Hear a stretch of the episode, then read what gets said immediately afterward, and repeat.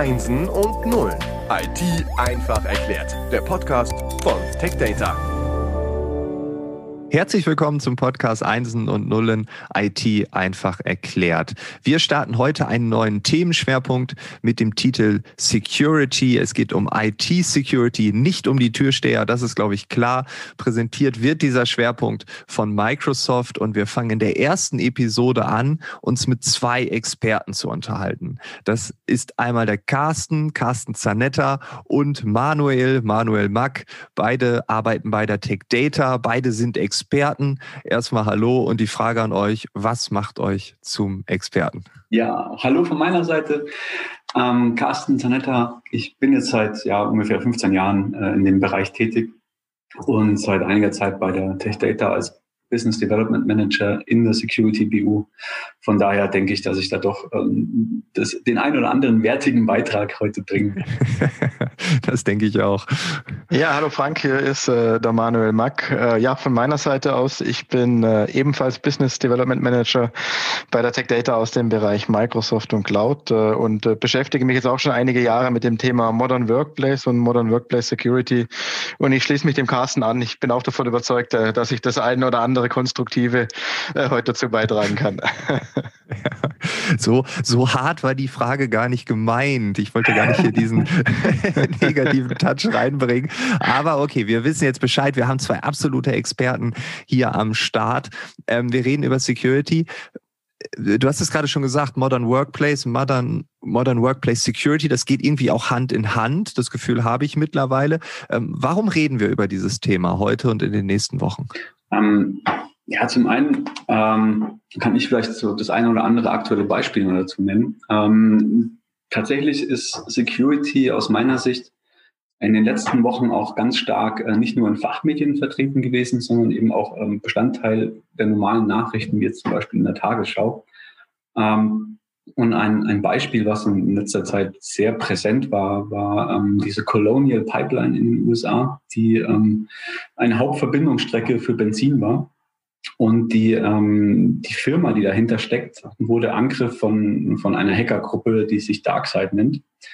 Und ähm, was die gemacht haben, ist tatsächlich, die sind durch eine Schwachstelle in das Firmennetz reingekommen und haben dort äh, eine Ransomware installiert. Das heißt, ähm, die, die Rechner, die betroffen waren, wurden verschlüsselt und ähm, die Betreiberfirma von dieser Pipeline wurde dann aufgefordert, ähm, kleine äh, Münzen in Form von Bitcoin zu zahlen, damit die Daten wiederhergestellt wurden.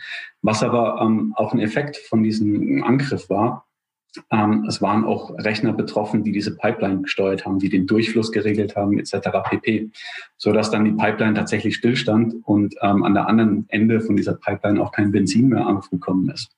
Ähm, witzigerweise hat diese Hackergruppe, die hinter der Schadsoftware steht, im Nachgang gesagt, oh hoppla, das wollten wir eigentlich gar nicht. Wir wollten ja nur Geld verdienen. Also wir wollten tatsächlich nicht, dass da irgendein Schaden aufkommt, sondern ähm, wir wollten einfach nur ganz kurz äh, die schnelle Kohle machen und uns dann ja im Endeffekt wieder verziehen von diesem ganzen Thema. Was ja gut ist. Im, Im, Prinzip schon, genau. Ja, also es ist nur Geld. Ich meine, es gibt ja sicherlich auch Hackergruppen, die sagen, Geld ist uns egal. Wir haben einen politischen Auftrag von irgendeinem Geheimdienst oder äh, was weiß ich. Und wir haben ein sehr großes Interesse daran, dass die Ölversorgung in Land XY jetzt mal für ein paar Wochen stillsteht.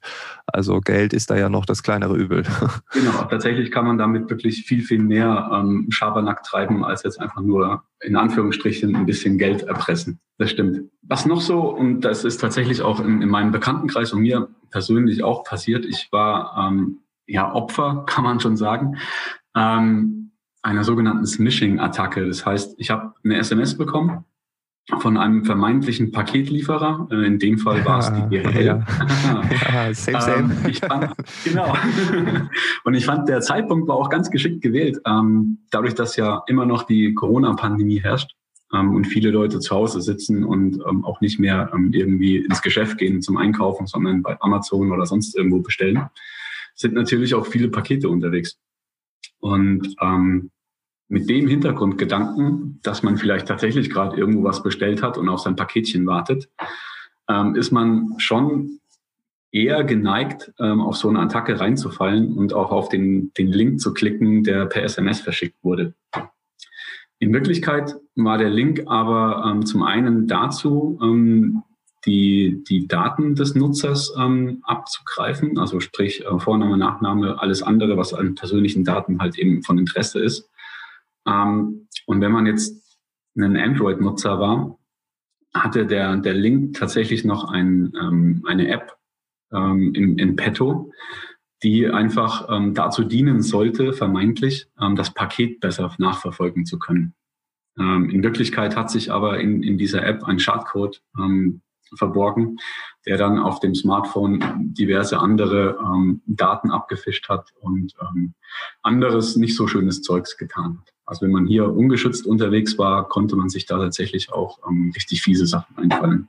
Ja, okay, aber der, der alleine das Klicken auf den Link äh, hätte jetzt erstmal noch nichts verursacht, aber hätte ja auch passieren können. Ne? Also das. Äh Tatsächlich hätte man das auch so gestalten können, dass dann automatisiert ähm, irgendwelche Geschichten laufen, ja. Ja, ja, okay. Also das äh, hier war einfach ein anderes Ziel. Ne? Man wollte wirklich die Daten, man wollte mehr.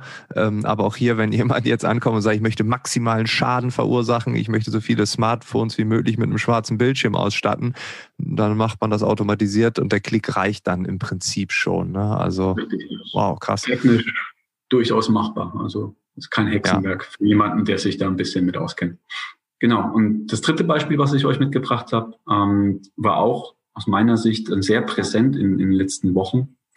Äh, und das betrifft leider den, den Sponsor von dem heutigen Webcast, beziehungsweise von dem Podcast, äh, nämlich Microsoft. Ähm, da waren die Exchange-Server, die jetzt nicht ähm, in der Cloud waren, sondern tatsächlich im Unternehmen vor Ort ähm, betrieben wurden, äh, einer Sicherheitslücke ausgesetzt, die ähm, bekannt wurde in diversen Hackerforen und dann die Runde gemacht haben, sodass tatsächlich auch die Hacker äh, durch Massenscans versucht haben, herauszufinden, wo denn diese ähm, entsprechenden Server sind und die dann gezielt angegangen wurden. Das heißt, diese Sicherheitslücke wurde eine ganze Zeit lang ähm, ausgenutzt.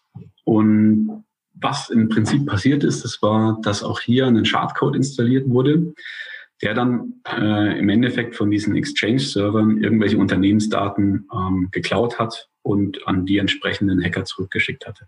Hier möchte ich aber ganz klar einwerfen, ähm, dass man äh, da nochmal unterscheiden muss. Es waren wirklich nur On-Premise die Exchange-Server betroffen. Carsten, du hattest es auch kurz erwähnt. Ich finde es aber ein ganz wichtiger Aspekt. Äh, das entscheidende Exchange Online, die Exchange Online-User beziehungsweise die Exchange Online-Postfächer waren davon überhaupt nicht betroffen. Ja, also das muss man hier auch ganz klar sagen. Also sieht man einen Unterschied. Es war wirklich hier bezogen auf die On-Premise-Welt und nicht äh, im Bereich Cloud und Exchange Online. Ja. Ja. Also, also nochmal, also die Dinger, die im Keller stehen, die waren gefährdeter als das, was in der Cloud ist. Ja, absolut, absolut korrekt, ja, das ist so. Okay, also das hätte ich jetzt genau andersrum äh, für wahrscheinlicher gehalten. Ja, bist du bist du sicherlich bist du sicherlich nicht der Einzige, äh, äh, aber in der Tat in der Tat ist es so, ähm, dass ähm, Exchange Online nicht betroffen war und ich sag mal für uns beide, also für Carsten und für mich ist es auch nichts Verwunderliches, ähm, weil gerade im Bereich Microsoft Cloud mit den Cloud-Lösungen da verfolgt die Microsoft einen ja einen strikten Zero Trust Ansatz. Ja, ähm, also das heißt, Microsoft fährt heute im Security-Bereich ähm, einen Ansatz, wo Microsoft sagt, wir vertrauen erstmal niemandem. Ja, ähm, sie haben da quasi eine sehr pessimistische Einstellung, äh, die wieder aber für die User natürlich von Vorteil ist, weil Microsoft im Grunde sagt, wir trauen erstmal niemandem, dem Benutzer nicht äh, an der Stelle. Wir trauen auch den Endpoints nicht, also den Geräten nicht. Ja, ähm, vor allem in der heutigen Zeit ist es ein wichtiger Punkt, weil ja auch viele ihre privaten Geräte beruflich mit einbinden. Ja, ähm, Bring your own device. ab, absolut korrekt. Also betrifft zum Beispiel mich auch. Ja, ähm, ich nutze auch private Geräte gleichzeitig dann auch beruflich. Ähm, und deshalb hat Microsoft, wie gesagt, hier einen, einen äh, ganz klaren Zero Trust Ansatz und äh, den untermauern sie auch mit einem Vier-Säulen-Security-Modell. Okay, und was ist dieses Vier-Säulen-Security-Modell? Das klingt nach vier Bereichen, die man security-technisch bespielen kann oder sollte, wenn nicht sogar muss. Äh, ja, äh, korrekt. Das hast, das hast du schon gut, das hast du schon gut wiedergegeben. Ich glaube, du bist auch schon ein Experte im Security-Bereich. ja, ähm, das wird aber ähm, schnell. Und zwar, ja, also in der Tat ist es wirklich so. Äh, Microsoft sagt, ähm, wir gestalten oder wir teilen diesen Security-Bereich in vier Bereiche auf. Zum einen zum Thema Identität ist ein Bereich. Also ich muss schauen, dass ich die Identität, dass ich die, den Zugriff des Benutzers verwalte und sichere. Dann aber allgemein den Bedrohungsschutz, der Bedrohungsschutz von außen. Ich muss mich von außen schützen ähm, vor Eindringen beispielsweise in mein Firmennetzwerk. Äh, gleichzeitig brauche ich aber auch den Schutz von innen oder den Informationsschutz. Ich muss vertrauenswürdige Daten, eigene Daten, Kundendaten, die ich habe, schützen. Äh, und aber auch, ich brauche gleichzeitig über dem Ganzen ein Monitoring, um im Grunde auch jederzeit mehr oder weniger aussagefähig zu sein. Wie ist denn meine Bedrohungslage? Wie ist denn meine aktuelle sozusagen Security-Lage? Sind meine Systeme sicher? Sind sie nicht sicher? Äh, das spielt natürlich auch mit rein. Gibt es da äh, irgendeine Säule, die besonders wichtig ist äh, oder sind die alle gleichberechtigt 25 Prozent Fokus? Also wie, wie kann ich mir das vorstellen? Also wichtig, wichtig sind sie definitiv alle. Ich würde behaupten, wenn ich so einordnen müsste, dass vielleicht das Thema Identität in der Tat mit das Wichtigste ist, weil heute vermehrt die Angriffe nicht mehr über eine Firewall gehen. Also ich möchte, möchte ich nicht ausschließen, kann man nicht ausschließen. Aber gerade zu Zeiten äh, des, des Cloud-Zeitalters, wenn man so möchte, oder ja, der Cloud-Anbieter ist natürlich das Thema, man versucht über die Identität, über den Benutzer zu gehen, äh, um auf Systeme zu kommen. Von dem her, ich würde alle als sehr wichtig ähm, einordnen, äh, würde aber aus der Praxis gesprochen sagen, dass vielleicht das Thema Informationsschutz, also die Sicherheit aus dem Inneren heraus, vielleicht aktuell im Markt die Säule ist, die vielleicht von den Kunden, von den Verbrauchern noch am wenigsten gesehen wird oder auch bedient wird. Ja, so ja. gefühlsmäßig und ist, ist zunehmend wichtig. Und Informationsschutz hat mit Prozessen zu tun. Bei Informationsschutz geht es darum, dass ich eben auch äh, Prozesse definiere. Also das heißt, auch die ist, obwohl sie vielleicht eben, wie gesagt, ähm, von, von der Praxis her eher die viertwichtigste ist, äh, hat auf jeden Fall ihre Berechtigung und wir merken das auch, es wird zunehmend wichtiger. Ja, und ohne dass du jetzt ewig lang drüber gesprochen hast, aber es klingt auch schon ziemlich komplex. Also jetzt alle Bereiche im Detail abzusichern, da kann ich mir vorstellen, dass manche Unternehmen da einfach eine riesige Abteilung für haben und andere wiederum sagen, ja, wo wollen, wo wollen wir die Ressourcen jetzt herbekommen? Richtig, Frank, das stimmt. Ähm, da gibt es zum Glück eine Lösung, die sich gerade ähm, im Security-Markt, ähm, ich sag mal, etabliert. Ähm, in letzter Zeit ist so der Trend, ähm, alles as a Service irgendwo anzubieten. Und gerade hier ist es für kleinere Endkunden durchaus ähm, geschickt, vielleicht drüber nachzudenken, das Thema Security an einen Partner abzugeben, der dann ähm, einen ganzheitlichen Ansatz betrachtet und ähm, das Thema wirklich vollumfänglich beim Endkunden platziert. Es, man könnte zum Beispiel ähm, irgendwo mit einer Firewall anfangen, ähm, das ganze ähm, Regelwerk erstellen lassen und so weiter und so fort, was man mit so einer Firewall typischerweise macht, an einen Partner rausgeben und da dann sukzessive weitere Services wie ähm, den Endpunktschutz an sich ähm, abzugeben, dass man eben die Endpunkte und deren Sicherheit verwaltet, dass das einfach ein Partner übernimmt für den Endkunden, bis hin zu ähm, ja ähm, wirklich spezialisierten Partnern, die dann ähm, einen sogenannten SOC, also einen Security Operations Center haben. Ähm, wo sie wirklich ein richtig Monitoring über die komplette ähm, Netzwerk- und Endpunktumgebung beim Kunden haben und genau sehen, okay, hier habe ich gerade einen Vorfall, ähm, da muss ich handeln, ähm, da breitet sich gerade irgendwo ein, Angriff aus, etc. pp. Das heißt also für kleine Kunden, gerade auch wenn man an sich das Thema mal mit dem Fachkräftemangel noch ins Gedächtnis ruft, ähm, es werden ja immer noch ich meine, mehrere Millionen Stellen, die weltweit offen sind im IT-Security-Bereich. Und das ist tatsächlich bei den, bei den Endkunden wesentlich schlimmer als bei, ähm, bei unseren ähm, Partnern. Ähm, alles zu eigenständig irgendwo zu betreiben, ist selbst auch für größere äh, Endkunden fast nicht mehr möglich, weil ich so eine riesen komplexe Landschaft habe. Wenn ich da einen Spezialisten an der Hand habe, der das einfach für mich äh, übernimmt, ähm, bin ich einfach als Kunde ähm, sicherer und auch entspannter unterwegs im Strich.